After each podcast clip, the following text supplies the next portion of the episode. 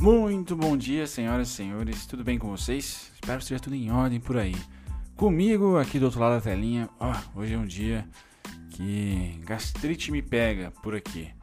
Tá? Não só porque ontem o mercado foi ah, bem complexo, né? Mais uma decepção, mais uma decepção não, né? Uma decepção com uma atitude, uma decisão política. Então hoje o café vai ser um pouquinho mais simples porque tem muita notícia política impactando, de repente, o ativo que eu venha a analisar ou fazer estudo para vocês, né? Vou dar uma cornetada aqui. Então vamos só é, tentar passar, quero passar para vocês o que, que o mercado ontem não gostou, né? Basicamente não gostou dessa notícia aqui. O governo propõe usar precatórios, né? Recursos dos precatórios, né? Pelo que eu entendo, do pouco que eu sei, tá? Precatórios são ah, algumas alguns direitos que a, que a Receita tem, tá?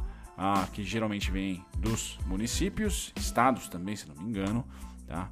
E esses direitos, lógico, né? direitos financeiros, dívidas e etc. Então ele pretende utilizar, o governo federal pretende utilizar esses precatórios, mais o Fundo da Educação para financiar o novo programa social, tá?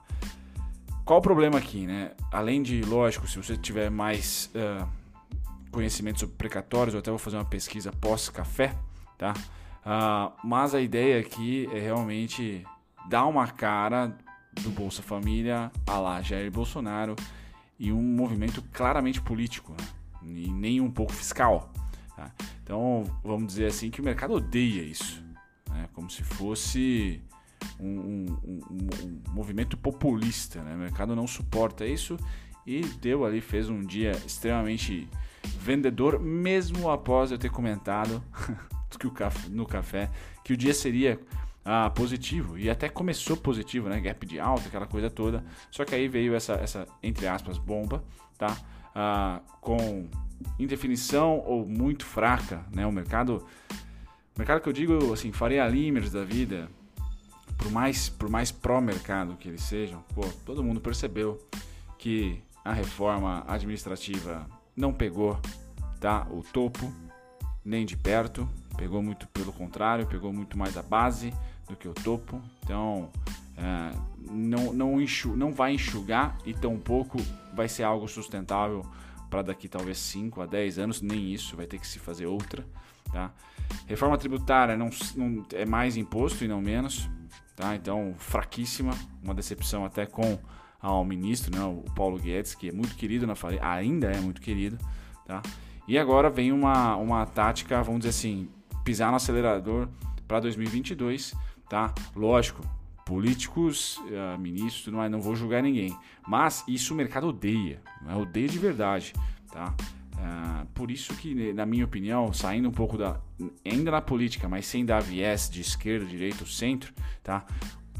Uma das soluções que me parece mais viáveis para evitar movimentos populistas, principalmente em países uh, em desenvolvimento como o Brasil, e não é só o Brasil, diversos outros países, é só vocês pegarem a nossa irmã Argentina e ir para outros lugares, vocês vão sempre perceber aí uh, o nascimento de, de algo mais populista, tá? de ele, nós, eu não estou certo ou estou errado, e também movimentos dessa maneira que, que tendem a só visar o ganho político é não ter reeleição. Né? Me parece que seria uma dádiva divina a gente não ter reeleição. Né? Seria a maneira de restringir um projeto de governo, não um projeto de poder. Né? Mas acho que a gente está ainda longe de ter essa, essa simples e apolítica né? decisão de não reeleição. E isso para o executivo, né? Lógico que é muito mais complexo, não é a solução. Lógico, lógico não, né? Eu não acredito que é a solução ah, para todos os problemas. O mundo é muito mais complexo, nós somos seres humanos porque somos complexos. Mas me parece que começar a dinamizar a política tá? é, seria ótimo. Uma das, das maneiras seria a restringir aí a cinco anos de mandato, a quatro anos mesmo de mandato, mais um único mandato para o executivo, e aí ir para os outros poderes e para os outros cargos, tá? E também deixar ali um senador no máximo X tempo, um, um deputado no máximo Y tempo, enfim, deixar a máquina um pouco mais dinamizada, porque me parece que o tempo corrompe, né? O, medo ou euforia do tempo no poder corrompe, porque eu nunca imaginaria, por exemplo, tá? que haveria um movimento deste, dessa magnitude tão esquerda, vamos dizer assim, do Bolsonaro. então imagino, mas me parece que o tempo tá, uh, vai moldando ali as expectativas e o mercado se frustrou. Basicamente, vamos dizer assim, o mercado se frustrou. Achou que o fiscal seria resguardado, tá? E aí vem todas aquelas maracutaias do tipo, puta, o Paulo Guedes vai sair fora, ou não sei o que vai acontecer. Bom, o fato que nós temos é isso, tá? Bolsa Família de nova roupagem, mas que ah, o principal tira da educação, pega das dívidas provavelmente dos municípios e, e, estados. Isso é o que eu entendo por precatório, tá? É o que a União tem ali para cobrar de município, tem de direito de município e, e, e estados, então vai enxugar por ali, mais o Fundeb, tá? Para financiar esse novo programa social, tá? E aí do lado da reforma tributária, porém, não houve entendimento para a criação de um novo imposto, tá? Mas provavelmente deve vir uma CPMF nova aí, tá? Quem é mais antigo aí deve lembrar desse imposto, tá? Créditos para o Mortari, Mortari inclusive que foi técnico de basquete, não sei se é da família. Enfim, essa é notícia, começando um café meio pesado para vocês, né? E aqui ontem o meu WhatsApp eu dei uma zerada nele, então tô sem as, as informações da Blue Star, então um pouco da Levante. Então vamos lá, as maiores altas foram Embraer, Santander, IRB, Banco do Brasil e Gerdau, tá? E as maiores baixas, BIF e Duke, GNDI, UGPA e MRV. BIF chegando próximo dos 10,35, que é um ponto. Eu vou até colocar o gráfico da, da BIF para vocês já já, tá? Então essas são as maiores altas e maiores baixas, tá? Ah, aqui mais uma notícia, então a União bacana, né? Mas para o fiscal o mercado não suporta. Então vamos dizer assim que quando há esse, essa, esse estímulo, esse aqui um pouco mais uh, direcional, né? União libera 5 bi para financiar MEI, micro e pequena empresa. Então isso aqui é ótimo para a economia real, tá? Pelo menos no curto prazo é muito bom. O governo nada é mais eficiente, tá? E aí quem não gosta de governo, de estado vai ficar chateado, mas nada é mais eficiente estatisticamente para levantar a economia do que o Estado, tá? com, com esse tipo de auxílio, por exemplo, específico. Tá?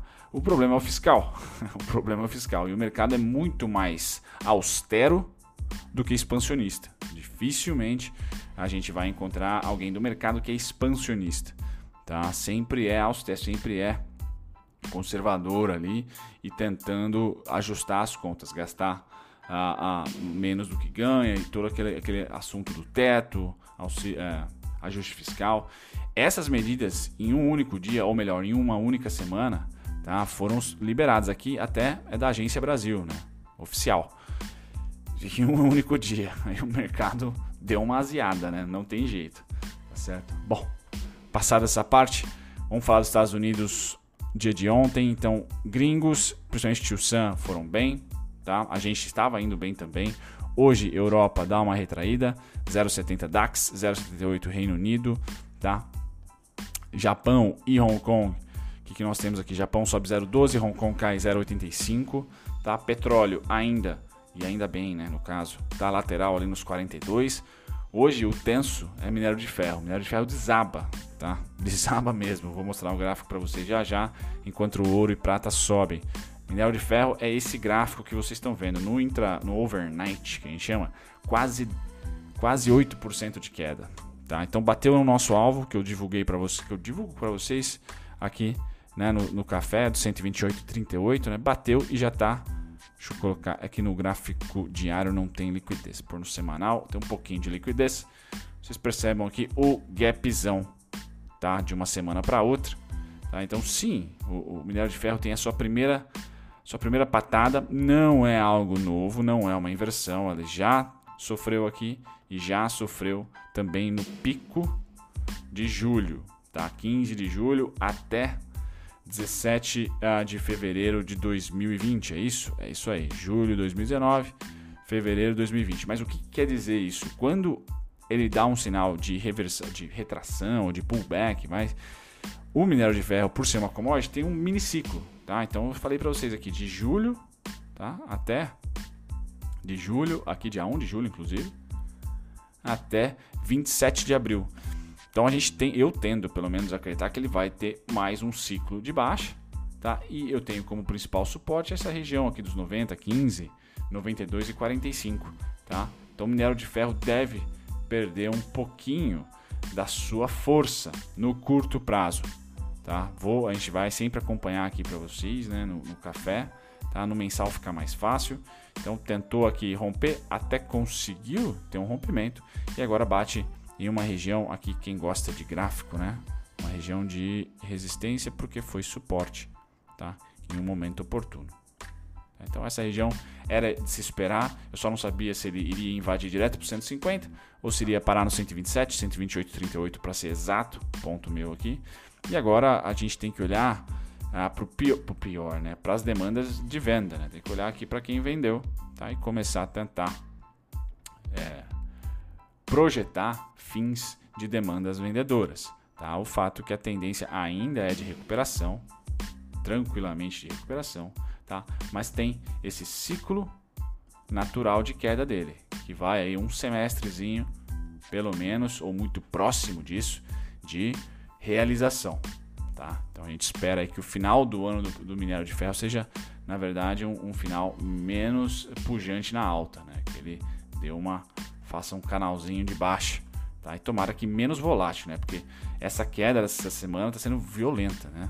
Saiu lá do 128 tá? E tá hoje sendo negociado a 114, tá? Então não é nada agradável a lá petróleo está um minério de ferro, tá? Bom, passado no minério de ferro, vamos voltar agora para o setor agrícola. Então hoje o café cai 3,61%, o algodão cai 0,40%, soja cai 0,33%, trigo cai 0,09% e açúcar é o único destaque positivo aqui, galera. Sobe 0,38, mas na semana conseguiu vencer, tá? Os ciclos do açúcar é assim, quando tá na baixa vai até os 11 centavos, quando tá na alta vai até os 13. Surpreenderia que se passar dos 13, tá? Então é o único ativo, perdão, o único única commodity aí do setor agrícola que eu destaco para vocês que está subindo hoje. Milho cai 0,48. Quando a gente olha para proteína animal, eu ainda aguardo mais pullbacks, é, só que agora está começando a, entrar na região de interesse. Percebam que o preço aqui, o mercado gosta de falar de uma palavra bonita chamada simetria, né? Percebam que o preço das commodities não está caindo. Não estão caindo, perdão, no plural, tá? Tanto gados de engorda, que está a 140, suínos 72, tá? E futuros de gado em pé, 107. Tá? Nenhum está caindo hoje e nenhum está caindo no ano, tampouco no mês tá? E ainda assim nós temos frigoríficos realizando. Então, talvez é, a palavra assimetria faça jus aqui. Né? Nós temos a realização do setor, tá? Dinheiro no bolso no setor para o que eu acredito em mais uma onda. Lembra que eu falava para vocês lá em junho, acho, junho, julho, morri, né? Demorou pra caramba, subiu para subiu mais do que os meus alvos, principalmente na Minerva, né? Que meu alvo foi ali nos 10 reais, ela subiu até os 14 tá? Agora está retornando nos 10 reais. E eu vou passar para vocês já já o gráfico dela, tá? Mas só para dizer que sim, as commodities não estão caindo como as, ação, as ações estão. Então a simetria pode vir daí, tá? Bom, o mercado futuro hoje é um dia lateral, o que não é ruim para nós.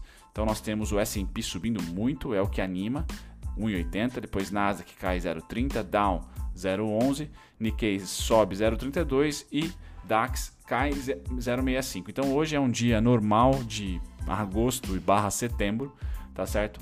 Onde os mercados estão difusos. Tá? A única tendência no momento é o S&P futuro com 1,79 de alta, tá? Mas sem os outros índices aqui não acompanham, tá? Então não é um, um sinal de tendência forte, tá? Temos muito mais um dia lateral à vista, tá? Hoje tem dados chineses às 10 horas, tão importante, PMI. Bom, o único contrato que realmente vale mostrar esse gráfico para vocês é o contrato de DI. Então, compra DI e compra dólar por enquanto, esses dois continuam fortes na alta. Tá? O dólar é muito mais desafiador para nós, né? Porque daqui a pouco podemos chegar a seis reais. Mas o DI realmente pressionado aos 2%, o mercado está achando que não vai segurar. Então continua comprado, vai finalizar o mês muito provavelmente, a não ser que tenha um deságue aqui, tá? Comprador. Então pressão no DI curto também, não só no longo que já sobe na casa aí dos 8%, tá? Bom, aqui eu trago para vocês o dólar para vocês é, entenderem como o dia foi volátil. A compra dos gringos foi homérica, Tá? Então o gringo está bem comprado em dólar, volta a querer ter um super ciclo aqui de alta. Então lateralizou, subiu, subiu, lateralizou, o preço lateralizou. Agora, tá? Volta a querer mandar mais uma compra por ali, pelo menos é o que me parece. Tá? A gente vai acompanhar, mas dólar extremamente comprado, principalmente ontem. Tá? Então o gringo volta a comprar, volta até a barrinha azul, que é o dia de ontem, mais alta do que os outros dias, tá certo? Não tem jeito, né? Foi uma oportunidade, segundo eles, aí, essa bomba política. Bomba política de novo, no viés do mercado, tá? Bom, no preço gráfico do dólar na tela para vocês, eu continuo com as mesmas, os mesmos pontos. Então a região amarela aqui dos 5342, 5419 é um baita refúgio comprador, mais do que nunca agora tá? Se hoje abrir acima do 5612,5, ele o mesmo 5612,5 é suporte e a única parada, ou melhor, a próxima parada 5775, tá? 57 577 aí e 50 centavos, tá? Seria mais ou menos. E depois, se ele romper topo, a primeira parada é 6213, tá? Para baixo, eu tenho 5 a 138, 4962 e as médias, como eu sempre mostro para vocês, chegando cada vez mais próximas aqui dessa região dos 5,3, 5,15, tá? Então difícil imaginar num período aí de pelo menos um semestre a um ano que o dólar venha abaixo de 5, tá? Começando a ficar bem ah, difícil de imaginar, tá? Porque a, a, a acumulação aqui tá de fato sendo uma acumulação e não uma distribuição. Me parece que estão comprando enquanto ele está lateralizado, acreditando em mais uma expansão, tá? E não vendendo enquanto ele está lateralizado. No índice, a venda dos gringos, compra dos brasileiros, petro, é, petrocado não, né? Um, um fazendo a contraparte do outro, tá? E gringo aqui embicando para baixo também no curto prazo. O EWZ ontem, com esse movimento esdrúxulo, acabou batendo no 27,55, tá? É um ponto de suporte, meu? É, tá? Só não tão forte quanto o 24 e 42. Então, 24 e 42 tem alarme, meu. Eu acho que pode me ajudar a ter timing aqui, não só para operar mini índice, mas também para ações, né? Um super ciclo aqui pode reiniciar de alta, por exemplo, a partir dos 24 e 42. Rompeu os 24 e 42 se chegar lá, só 18 e 27, mas esse momento aqui, ó, chama treta, tá? É um momento onde um grande suporte foi rompido, Tá? No EWZ, diferentemente do índice, né, do IBOV ou do mini índice nosso, o padrão é vendedor, é um ombro, cabeça, ombro bem clássico aqui. E agora deu prosseguimento, deu, deu gatilho, deu start para os alvos. Tá? Geralmente é a altura aqui da cabeça para o ombro que o pessoal, a partir do rompimento, vai fazer essa projeção. Então, quem gosta de figuras gráficas, tá? vai estar tá mais ou menos nessa região aqui, marcando a altura e a partir do rompimento mandando bala nesse alvo aqui. Aproximadamente os 24, 25 dólares, tá? Ah, no Ibovespa, dolarizado a mesma coisa, então a gente percebe aqui gráfico mensal desde a queda de 2008, tendência de queda, viemos para o que era suporte, suporte, vira resistência, um dos pontos que eu tinha compartilhado com vocês, esse 19 ou 199 aqui, 19.966, tá? Bateu ali, dois meses, vai caminhar para dois meses de retração. Tá? A primeira parada que eu tenho e única é 14.370. Tá? Quando a gente vai lá para o gráfico, acho que semanal, deixa eu ver como vai ficar. É, pode ser também. Então, de novo, né, os, os índices gringos são mais fidedignos com tendência, tá? são mais técnicos, perdão, não fidedignos, técnicos. Então, no índice, no do, uh, Ibovespa dolarizado, a gente conseguiu ver por volta aqui do dia. Deixa eu ver que dia foi esse. Do dia 21 de setembro, já um rompimento para baixo e tendência de baixa. Tá? Ou pelo menos deu um gatilho aqui no rompimento de uma, de uma bandeirinha de queda e até agora, recentemente, ombro, cabeça, ombro. Tá? Então, mesma coisa, a altura aqui da cabeça para o ombro pode ser projetada como alvo. Eu só tenho a parada aqui em 14.370. Esse ponto aqui atual é só para marcar o suporte rompido, não ontem, mas rompido segunda. Tá? Perdão, rompido sexta-feira, não segunda. Certo? Ah, é isso, hoje é dia 29, é isso aí, rompido sexta-feira, Bruno, falando bobagem, é isso aí. Tá? Então, nada de, de, de muito empolgante para compras, tá certo? Mas, é, como eu falei, o mercado reagiu muito forte devido à peculiaridade política, tá? Peculiaridade política, tá? Eu tô só colocando para vocês aqui o quanto é importante olhar Brasil na ótica gringa, não porque a gente eu tenho complexo de vira-lata, mas porque a maior parte da grana e da especulação, porque brasileiro aqui, se a gente pegar 99% dos fundos, ou 100% dos fundos, eu acho, são todos buy and holders, todos longo prazo. Tá? Nos Estados Unidos não é assim. Nos Estados Unidos é, é, é tiroteio, vira e mexe. Tá? Então não, não, não, tem tanto assim, e principalmente com investimentos overseas, né? investimentos fora da terra do tio Sam. Então o movimento que eles fizeram aqui deu para deu pegar com um pouquinho mais de rapidez aqui a queda, vamos dizer assim, como eu falei no dia 21 de setembro, perdão, dia 21 de setembro, foi o primeiro sinal de que, opa, estamos indo para baixo e não para cima. Tá? Bom, hoje eu vou trazer o gráfico do Bradescão. Então, Bradescão, quem me pediu 19,35 é suporte e agora vai ter que aguentar esse, esse, esse é, renda, essa no, esse novo Bolsa Família e, e, o fiscal se deteriorando. Olha, ainda é suporte, tá? Tá vindo de cima para baixo.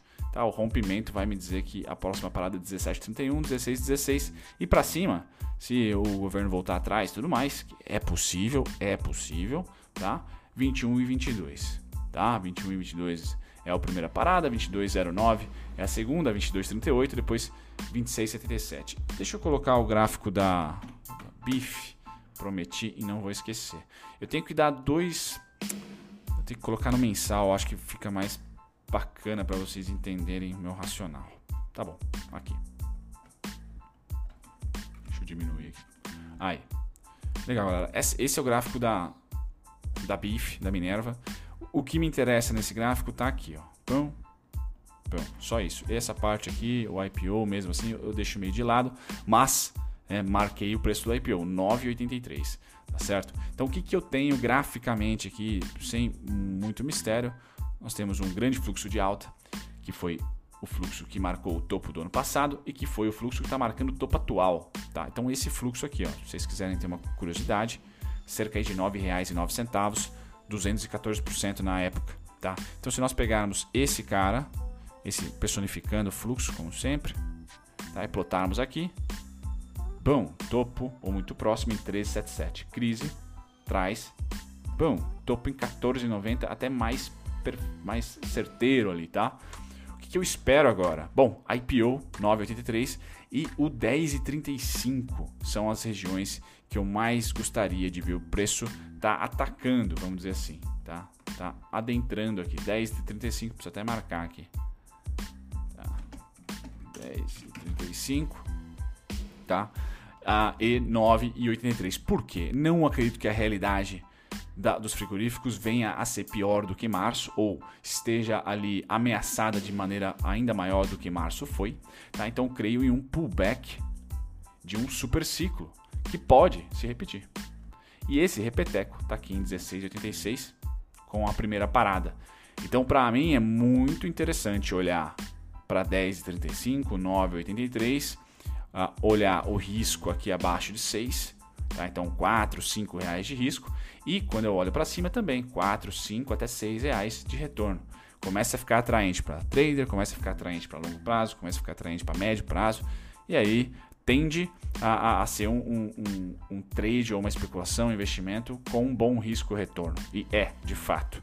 Tá certo? Então, o super ciclo, que eu acredito que pode vir a acontecer novamente, tá? Porque ninguém está afim de segurar o dólar, me parece que não, e tampouco de transformar, de industrializar o Brasil. A gente vai continuar sendo um belíssimo exportador de proteína, me parece pelos, pelo menos pelos próximos dois anos, tá? Não me parece ideia do governo combater, ah, como a, o governo da Argentina, por exemplo, super sobretaxou super taxou, eu acho que seria, né? A, os mercadores de soja, os produtores de soja, tá? principalmente para exportação, para tentar trazer para o mercado interno e baratear. Aqui no Brasil não, não se deve ter essa, essa, essa política. Então acredito que o, o mundo para, para os frigoríficos brasileiros só tá, tá ainda melhor do que no começo do ano. Tá, tá ainda melhor. E a gente bate com as commodities, estão subindo. Bom, então acredito que essa região IPO mais 10,35, 10,79 seja ali uma possível região de parada de vendas, de fim de venda, tá? E recomeço de alta. A gente vai acompanhando, obviamente, tá próximo, né? Chegou aqui em 11:35, só dando aquele disclaimer básico, galera, não é recomendação, isso daqui é o que eu faria da maneira que eu penso, tá? A minha opinião, não é recomendação de investimentos. Bom, passada essa parte, a gente vai para a única notícia de hoje às 10 horas, galera, que é o PMI chinês. Esse pode dar animada nos mercados, se vier bom, se vier, se vier pujante, tá bom? Fora isso, fico por aqui. Um grandíssimo abraço a todos. Hoje eu que ah, gastritento aqui. A gente se fala no próximo vídeo de hoje, mas principalmente no café. Eu vou ficar no chat com vocês e amanhã tem mais. Tchau, tchau. Muito obrigado se você ficou até o final do conteúdo, eu agradeço a companhia de vocês e eu estou aqui para convidar vocês a pesquisarem, talvez de uma maneira mais dinâmica, os conteúdos que vocês esperam aqui do canal assistir e também aprenderem do zero e de graça com a nossa descrição. Vamos lá, para você pesquisar exatamente o ativo ou o tipo de conteúdo que você quer achar aqui no canal, visite as nossas playlists, aqui é só clicar em playlist, depois você vai ser direcionado a todas elas e aqui você vai encontrar o seu ativo preferido, o ativo que você quer estudar, unit preferencial, ordinária ou playlists que contemplam aqui ações com alto dividend yield, ou duelo de ações, onde eu comparo duas ou três, cinco ações até que vocês pedem para mim nos comentários. Passar as playlists, você também pode aprender do zero e de graça, visitando a nossa descrição. Só ir lá na descrição de qualquer vídeo meu, você vai encontrar aqui primeiro e-books gratuitos e também videoaulas feitas por mim, gratuitas, sendo três principais aqui também temos as masterclasses e mais relatório e e-book para você aprender não só análise técnica, mas também um pouquinho de fundamentalista.